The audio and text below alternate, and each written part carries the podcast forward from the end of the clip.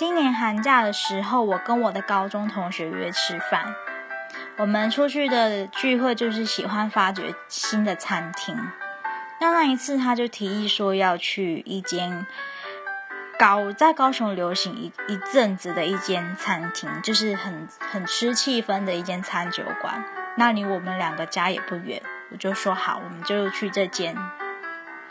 结果一进去就是点餐嘛，那因为他还蛮饿的，所以我们就嗯饮料就很快的点一点这样子。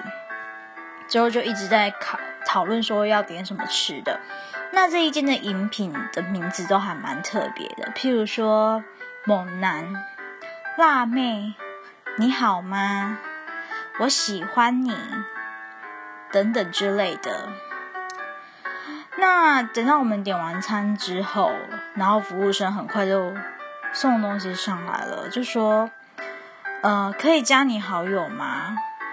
然后我朋友就愣了一下，看着我说：“应该在说你吧？可以加你好友吗？”然后因为我朋友这样说了，我就哦哦可以啊，这样子，就有点被我朋友带着风向走。因为我朋友他觉得我的外形比他出色，所以他才会这样讲。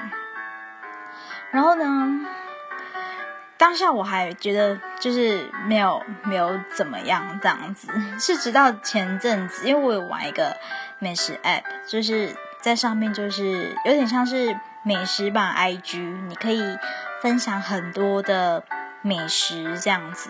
那其中我就分享了这间餐厅，其实我就发现，原来是我会错意了，因为我点的那那杯饮料就叫做“可以加你好友吗”，所以他其实是在上菜，而并不是在打伞。